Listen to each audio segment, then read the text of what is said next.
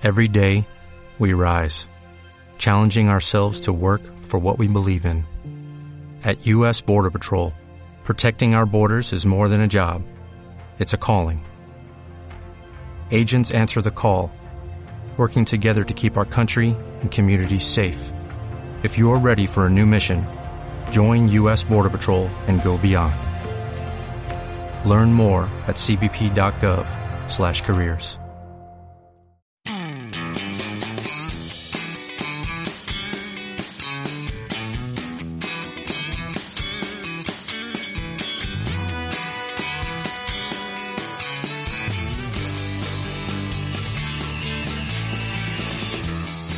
Bienvenidos a Tarjeta Azul, el podcast de Jonás Fernández, desde Bruselas para todos aquellos a los que os interesa saber más y mejor sobre lo que pasa en Europa.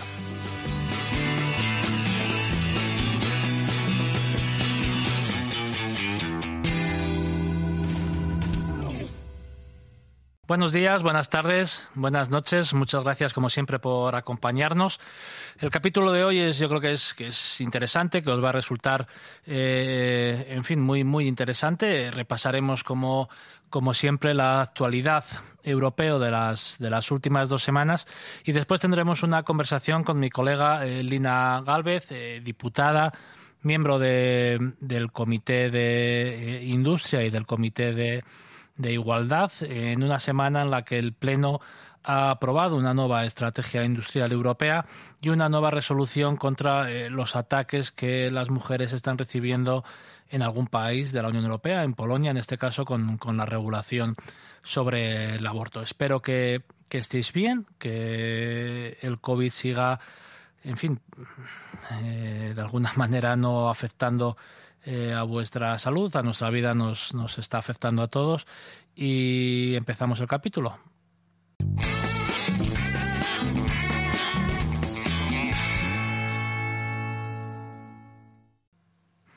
Las últimas dos semanas en el Parlamento Europeo han estado marcadas por, por un pleno. Hemos, hemos, celebrado un pleno como últimamente, como casi todo este año en Bruselas. Seguimos sin, sin viajar a, a Estrasburgo y el pleno pues eh, ha estado marcado por la evolución de las negociaciones presupuestarias. Os decía en el capítulo anterior que las cosas avanzaban razonablemente bien, que había un acuerdo entre el Parlamento y el Consejo para eh, el nuevo reglamento de condicionalidad democrática, también para el presupuesto ordinario 21-27 y también para la introducción de nuevos recursos propios, de nuevos impuestos europeos para amortizar en el futuro la deuda que la Unión va a emitir en los próximos meses para ayudar en la recuperación de las, de las economías de la de la Unión y os decía que seguíamos pendientes de, llegar a un acuerdo sobre el reglamento que va a canalizar gran parte de esa, de esa financiación hacia los Estados miembros a través de esos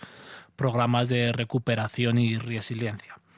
Eh, la negociación de este reglamento sigue, sigue en curso. Eh, esperemos que haya acuerdo en las próximas semanas, pero en estos momentos la noticia está en el Consejo, eh, porque como quizá habréis leído en la, en la prensa, Polonia, Hungría y en parte Eslovenia parecen amenazar el conjunto del paquete presupuestario si el acuerdo actual entre el Parlamento y Consejo para introducir una condicionalidad democrática a la recepción de fondos europeos sigue adelante. Y esta es una amenaza que, que no podemos aceptar. Ciertamente mi, aproximación a esta amenaza en los últimos días ha sido siempre, pues, pues bueno, entenderla como una amenaza no muy creíble. Ese veto como digo, haría prorrogar el presupuesto. Yo ahí no veo nada positivo para Hungría y para Polonia. Pero además, la gran amenaza que, ellos esgrimen es que bloquearía también el nuevo instrumento de recuperación y resiliencia, el Next Generation EU, eh, donde nuestro país y otros, eh, en fin, situamos nuestras esperanzas para obtener financiación europea para recuperar nuestras economías. Sin embargo, de nuevo, hay herramientas sobre la mesa para poder esquivar este veto. Eh, siguiendo los tratados, siguiendo el método comunitario, se podría acordar rápidamente a través de un mecanismo de cooperación reforzada el mismo instrumento, pero solamente aplicable a 25 a 25 países, es decir, dejando fuera a eh, Hungría y Polonia. Y por otra parte, el reglamento de condicionalidad democrática, en la medida que no necesita unanimidad, podría ser validado y ratificado en cualquier momento en las, en las próximas semanas. Por lo tanto, un veto húngaro y polaco significaría que obtendrían menos recursos del presupuesto ordinario, significaría que se quedarían fuera de, eh, del nuevo instrumento de eh, financiación para la recuperación y la resiliencia. Es cierto que nos daría problemas a los demás porque habría que pasar la base legal, ¿no? la estructura legal de ese instrumento según está ahora a un nuevo modelo de cooperación reforzada. Se retrasaría algo la entrada en vigor, pero no creo que fuese dramático. Y por otra parte, el reglamento de condicionalidad democrática, que es lo que más desapura, podría entrar en vigor en cualquier momento. Por lo tanto, yo no acabo de ver eh, la verosimilitud de, estas amenazas. Es cierto que han publicado estos dos gobiernos una nota en los últimos días eh, insistiendo y manteniendo su posición de veto. Hay quien dice que aún tienen bastantes fondos europeos sin ejecutar del presupuesto actual, que quizá mm, podrían eh, recibir fondos de, como digo, del presupuesto actual que no han que no han ejecutado, pero yo no acabo de ver eh, qué es lo que ganan con, con ese veto. Levantar ese veto y dar, en fin, y dar vía libre a este paquete presupuestario con el reglamento de condicionales democrática eh, introduciría un riesgo de que ese reglamento se les pudiera aplicar en el futuro. Es cierto que ese riesgo tienen que asumirlo, pero es verdad que pueden fácilmente eh, sortearlo si se cumplen escrupulosamente los principios y valores de la Unión. Pero lo que es cierto es que si lo vetan, se quedan sin financiación extra del presupuesto ordinario, sin financiación del programa de recuperación y resiliencia y con el instrumento del Rule of Law aprobado encima de la mesa y con todos los estados cabreados ante su bloqueo, los que eh, esperamos recibir financiación porque podría retrasar el sistema, los que contribuyen porque se quedarían sin eh, sus eh, cheques nacionales y por lo tanto bueno, no, no se trata de amenazar a nadie, tampoco por, por nuestra parte, pero la aplicación de ese reglamento del rule of law podría ser incluso más rápida. Por lo tanto, en fin, ellos verán. me consta que en el Consejo están trabajando activamente para intentar desbloquear esta, situación. Si Hungría y Polonia consideran que ese reglamento no se ajusta a los tratados, el reglamento de condicionalidad democrática, siempre pueden acudir al Tribunal de Justicia de la Unión Europea, que es quien tiene que dilucidar si, si existe, fin, si existen esas dudas. Eh, la justicia está para, para aclararlo.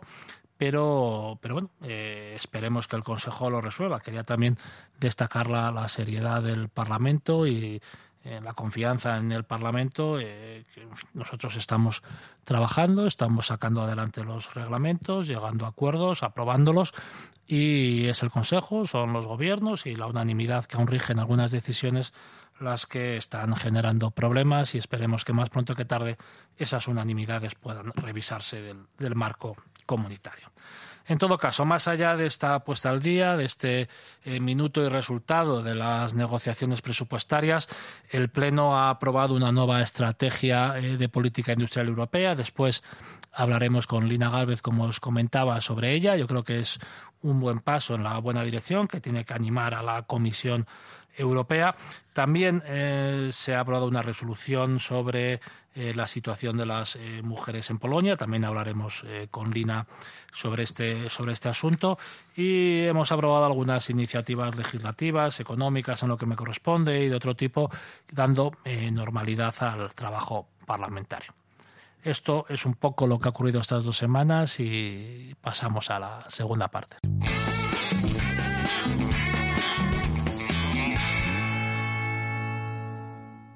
Como os decía a continuación, en el, en el capítulo de hoy tenemos como, como invitada para charlar un poco del trabajo del, del, Parlamento a nuestra compañera Lina Galvez, eh, diputada, eh, catedrática, eh, doctora por el Instituto Europeo de, de Florencia, especialista en catedrática de, de Historia Económica y compañera en la delegación desde las últimas elecciones. Trabaja fundamentalmente en el Comité de, Industria, donde es vicepresidenta, pero también en el Comité de, Igualdad, en el Comité de Asuntos Sociales, en la delegación de las relaciones europeas con, con, Estados Unidos.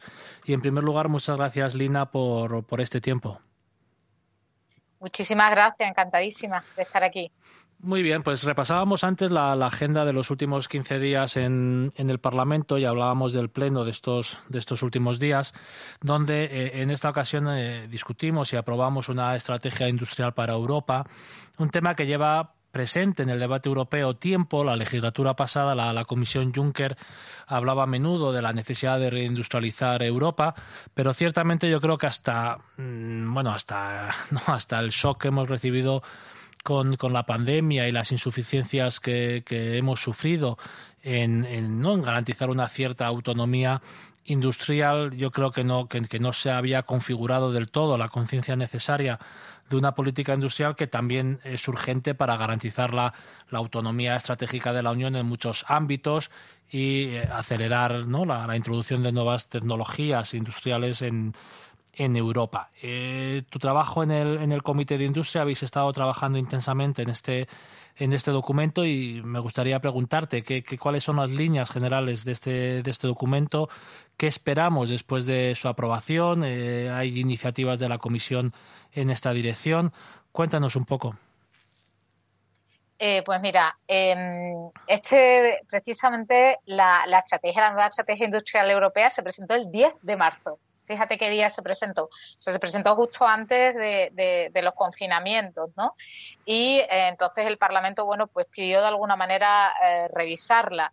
Y um, eh, porque efectivamente, como tú bien decías, pues lo que nos demostraba esta, esta pandemia o sobre todo lo que habíamos estado sufriendo con um, con los confinamientos es que bueno pues se habían roto algunas cadenas de suministros que eran básicos y esenciales y no se estaba garantizando por ejemplo no podíamos garantizar esa autonomía o esa respuesta rápida frente a emergencias dentro de, eh, Europa. Además de eh, eh, digamos los problemas que ya veníamos teniendo como disminución del porcentaje eh, de empleo industrial en, Europa o la necesidad, como también has dicho, de afrontar esas transiciones gemelas em, eh, verde y, digital y además hacerlo generando empleo eh, y empleo de, calidad, ¿no? Y generando pues ese también ese, ese, ese crecimiento económico, ¿no? Entonces, efectivamente, con la, con, con la pandemia y con, y con el confinamiento, pues ha habido más urgencia para, para abordar de una vez esto que se lleva mucho tiempo queriendo abordar, ¿no? Como también has dicho, pero que al final ha acabado siempre siendo una política nacional más que una política común de toda la, Unión Europea. Eh, digamos, este es la, la posición del, del, del, Parlamento que ha sido, bueno, pues eh, ampliamente respaldada principalmente bueno pues por el, el, grupo de los socialistas y demócratas era el que llevaba el liderazgo tenía al ponente Carlos Calenda también pero por ejemplo también por el Partido Popular Europeo y no ha sido respaldada pues por ejemplo pues por algunos miembros de la familia liberal holandeses por ejemplo y alemanes que veían que el resultado era demasiado eh, proteccionista y demasiado social mientras que por el otro lado pues la UE eh, pues tampoco la ha apoyado, por todo lo contrario, por poco proteccionista y por poco y por poco social. Es cierto que el digamos eh, el, resultado que, se ha aprobado esta semana es más proteccionista o por lo menos tiene un espíritu más proteccionista del que tenía al inicio, ¿no? Eh, pero bueno, también es consecuencia de lo que de lo, de lo que ha salido a la luz eh, durante estos meses o de bueno por las deficiencias de nuestro sistema y nuestra autonomía en, bueno que se puede en, un momento por ejemplo de, pandemia. Y también eh, es yo creo que es bastante social eh, puesto que se habla de la participación de los de los trabajadores en la gestión de las empresas se habla también de la creación de, empleo, de la importancia de la creación de empleo, de empleo de calidad. Se habla de la innovación, pero también de que Europa tiene que fomentar, por ejemplo, también industrias que son intensivas en trabajo precisamente para crear empleo, sobre todo en algunos sectores o en algunos territorios, como el nuestro, por ejemplo, que tiene un, exceso de demanda de, trabajo. Y bueno, pues sí, es, es digamos más, eh, más, más proteccionista, ¿no? Porque habla también de repensar, por ejemplo, eh, pues las líneas de competencia o la inversión directa extranjera en, en, eh, en Europa, aunque también por otra parte dice que si bien en, en momentos especiales como el que estamos viviendo puede haber ayudas de, Estado, también pide que se limiten, porque eso sabemos también que genera muchas desigualdades dentro del mercado interno, porque no todos los países tienen, eh, digamos, la misma capacidad financiera para respaldar eh, por las ayudas a las empresas. También las pymes tienen un papel muy importante eh, en esa estrategia industrial y la Comisión, bueno, pues se ha comprometido a revisar, tal como le pide el Parlamento, eh, su estrategia industrial para el segundo trimestre del año, del año próximo. O sea, pues en bastante poco tiempo, pero porque realmente también lo, lo, necesitamos también para afrontar esas transiciones gemelas en las que se basa, bueno, pues todo el, el, plan de, de, recuperación eh, y resiliencia. Sí, es verdad que el, que el comisario Bretón mm, no muestra un mayor compromiso ¿no? con el futuro del sector industrial europeo. La legislatura pasada, la, la comisaria de Industria era una, una comisaria polaca de la familia liberal y la verdad es que tenía, en fin, mostraba un compromiso eh, sustancialmente distinto. ¿no? La historia es que, bueno, detrás de esta, de, esta necesidad de, diseñar una política industrial realmente sea europea, ¿no? Hacías referencia a las ayudas de Estado. yo creo que tenemos que evitar como sea que, que al final no esto vaya de alguna manera eh, dirigido a que aquellos estados como Francia o Alemania, que tienen más capacidad fiscal, acaben ¿no? desplegando su apoyo a sectores industriales y generando eh, problemas incluso de, posibles ¿no? deslocalizaciones dentro de la Unión. Yo creo que es muy importante, como hace el informe, insistir en, esa estrategia realmente europea, ¿no? Que, Europa no solamente sea un paraguas donde algunos países hacen cosas que puedes y otros y otros no tanto, sino que, lo hagamos entre todos. Eh, por otra Sin duda, yo fui especialmente pesada con eso, Jonas. Sí. Fui muy, muy, muy pesada en la, en la Comisión ITRE precisamente, bueno, pues porque bueno, eso puede generar desigualdades muy grandes eh, dentro de un, mercado único, ¿no? Y entonces mm. hay que evitarlas a toda costa. Sí. Esta semana también celebrábamos en el Pleno un, debate eh, en torno al Día Internacional contra la Violencia hacia las mujeres y eh, hago referencia a esta pregunta por, por tu compromiso feminista y tu trabajo en el Comité de Igualdad en el Parlamento, después también de, de, las sendas que estamos observando en algún país, como en Polonia, eh, donde, en fin, las, las, condiciones cada vez son, son peores para, para las mujeres. Eh, hemos hecho mucho hasta el presente, pero queda aún mucho, aún mucho por hacer, ¿verdad? Bueno, sí, queda muchísimo y además el, el, retroceso democrático que estamos viendo en algunos países, no solamente en Europa, ¿no? Tenemos los casos de Hungría y de, y de Polonia, ¿no? más cercano, pero también en Estados Unidos, en el Brasil de Bolsonaro, en otros en otros sitios ese retroceso democrático eh, eh, lleva también el sello de, bueno pues de retrocesos en, digamos en los derechos y, en, la, en, el ejercicio de esos derechos por parte de las, eh, de las mujeres. ¿no?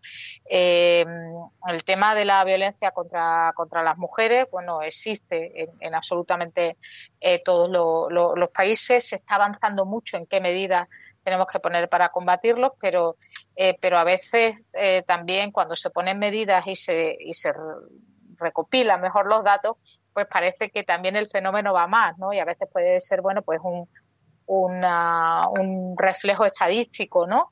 Eh, eh, más que una realidad, ¿no? Mejor conocemos una realidad, pues, pues puede también que, eso, que esos datos vayan subiendo. Pero lo cierto y verdad es que eh, cada día siguen asesinando a mujeres eh, por el simple hecho de, serlo, muchas a manos de sus parejas y de sus exparejas, lo cual además contradice esta idea que tan arraigada está en nuestra sociedad desde la familia como un santuario, el lugar en el que estamos seguras, ¿no? Y para muchas mujeres, pues la familia es lugar de violencia, el lugar de explotación, el lugar de, eh, digamos, de, de extra trabajo, etcétera, etcétera, ¿no? Y todas estas cosas, bueno, pues hay que tenerlas en, en, cuenta, ¿no?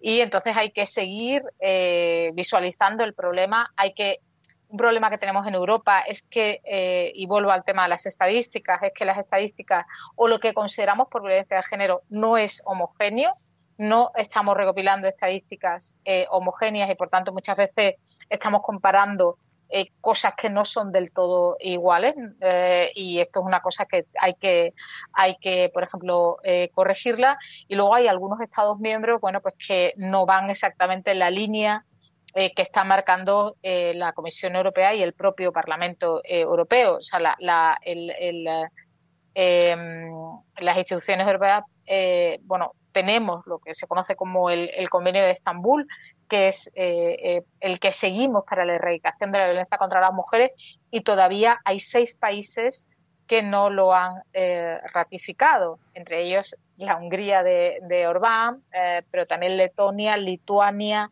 Eslovaquia, República Checa y Bulgaria. ¿vale? Estos seis países todavía no lo han ratificado. En muchos casos tiene que ver eh, eh, con, el propio, únicamente con el propio concepto de género, que no lo admiten como, digamos, como un concepto, ¿no? Eh, y, que tiene casi en muchos casos casi más raíces homófobas que, bueno, pues contrarias a, digamos, a, combatir o que la violencia contra las mujeres, ¿no? Pero lo cierto y verdad es que hay seis países que todavía no lo han hecho y que en otros hay retrocesos eh, muy claros, ¿no?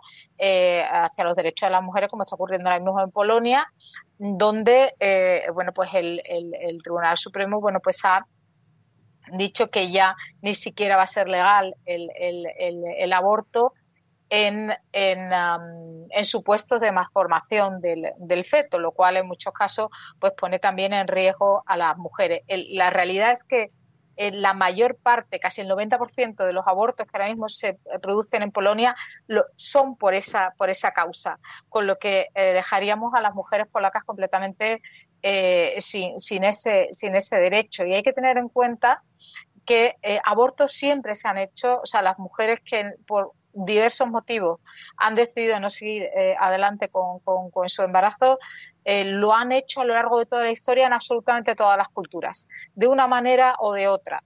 Y lo que sabemos es que cuando esos derechos no están garantizados, se van a hacer de manera clandestina, poniendo en riesgo principalmente la vida de las, de las, de las mujeres, principalmente aquellas que tienen, eh, digamos, menos medios para acceder a, bueno, pues a, servicios de calidad o a poder ir a terceros países a, hacerlo, ¿no?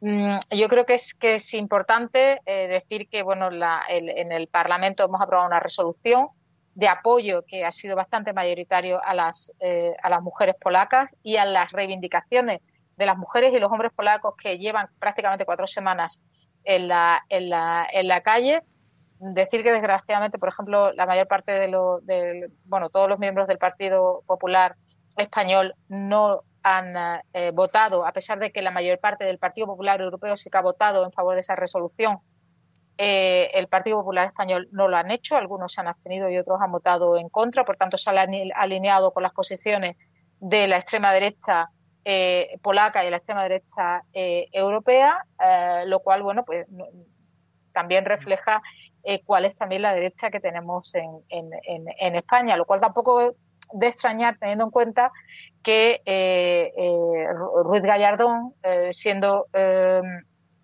ministro de Justicia, pues intentó hacer una reforma mm. de, la, de la ley de interrupción del, embarazo en, en, esta, en esta línea y que solo se paró con una movilización social muy grande que precisamente venía de tu tierra, del tren de la mm. libertad, que empezó justo allí y, eh, y, que bueno que la movilización tan enorme fue la movilización social tan enorme que hubo lo, que lo paró. Entonces bueno esperemos que en Polonia sirva tanto la movilización eh, que se está llevando eh, a cabo en las calles insisto de mujeres polacas pero también de muchísimos hombres polacos y el respaldo del Parlamento Europeo a sus reivindicaciones no a esta vulneración de, derechos, porque los derechos de las mujeres son derechos humanos y, por tanto, las instituciones europeas y los países miembros tienen la obligación de, defender, bueno, pues esperemos que se pueda revertir esta vulneración de los derechos de las, eh, de las mujeres que, estamos viviendo en, Polonia y que suponen un retroceso eh, democrático, bueno, pues eh, que es difícil de entender en estos tiempos. Sí, la verdad es que es, la, situación de la violencia contra las mujeres es, dramático en, todo el mundo y, ¿no? y si cabe más dramático en países de la Unión Europea como citas que, parecen hacer oídos sordos a esta, esta reivindicación o a esta necesidad de, de mujeres y de los hombres, como decías, ¿no? que, que, que, en fin, que entendemos que esto no, no, no puede seguir así. Bueno, pues muchas gracias, Lina. No te quitamos más tiempo. Muchas gracias por participar en este, en este capítulo del, del podcast y a ver si el Parlamento vuelve a funcionar con, con cierta normalidad y ya nos podemos sí. ver por los pasillos. Muchas Desde gracias. luego, y cuando quieras otra vez, eh, me invitas, yo encantada. Muy bien, pues muchas gracias. Bueno, un abrazo. Un abrazo. Chao. Chao.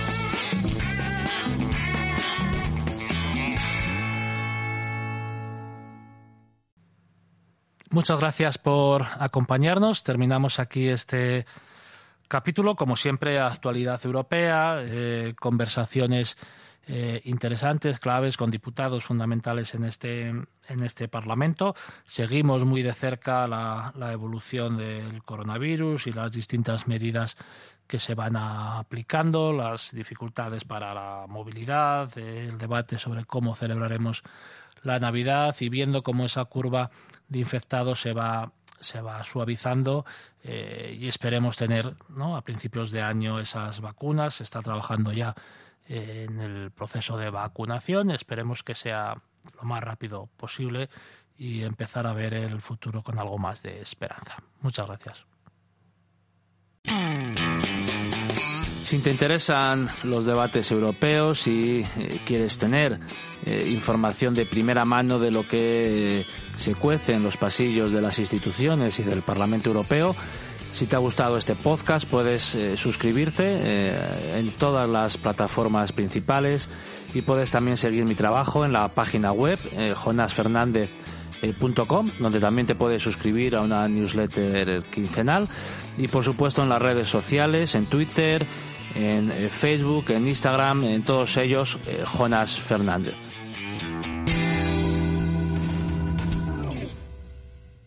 Como nuevo cliente de Western Union, puedes disfrutar de una tarifa de envío de 0 dólares en tu primera transferencia internacional de dinero en línea. Envía dinero a los tuyos en casa de manera rápida, fácil y conveniente. Visita westernunion.com o descarga nuestra app hoy mismo y tu primera tarifa de envío corre por nuestra cuenta. Aplican ganancias por cambio de moneda. No disponible para tarjetas de crédito y envíos a Cuba. Servicios proporcionados por Western Union Financial Services Inc. NMLS 906983 o Western Union International Services LLS NMLS 9069 85.